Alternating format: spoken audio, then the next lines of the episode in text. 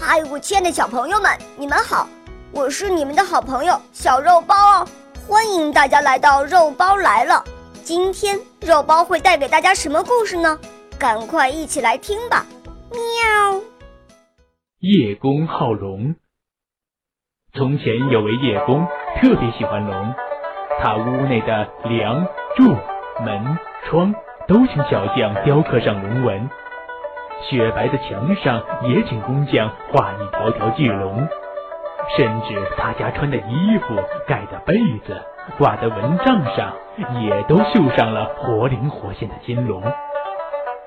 方圆几百里都知道叶公好龙，天上的真龙听说以后很受感动，亲自下来探望叶公。